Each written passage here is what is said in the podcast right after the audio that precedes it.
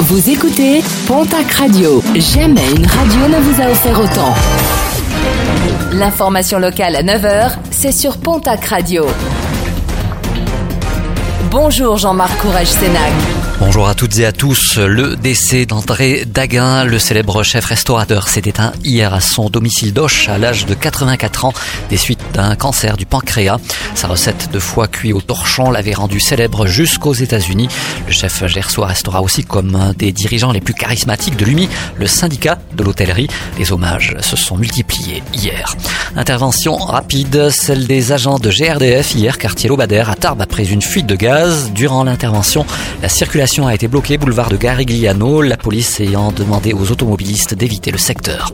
Plus-value à la une de nos confrères de la Dépêche du Midi, acheté 295 000 euros en 2017 à la commune de Campan, entièrement rénové et rouvert cet été. L'Arcoche à Payol est de nouveau en vente, une vente à 1 730 000 euros, disponible sur le site Le Bon Coin si vous êtes intéressé.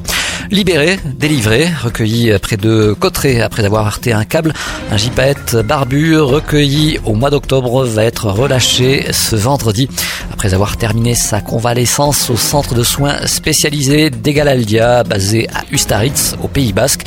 Le public est invité à participer à ce lâcher. Ce sera donc ce vendredi du côté d'Argelès-Gazost. Bonne nouvelle pour votre porte-monnaie afin de profiter de l'enneigement précoce sur les domaines skiables au Garonnais.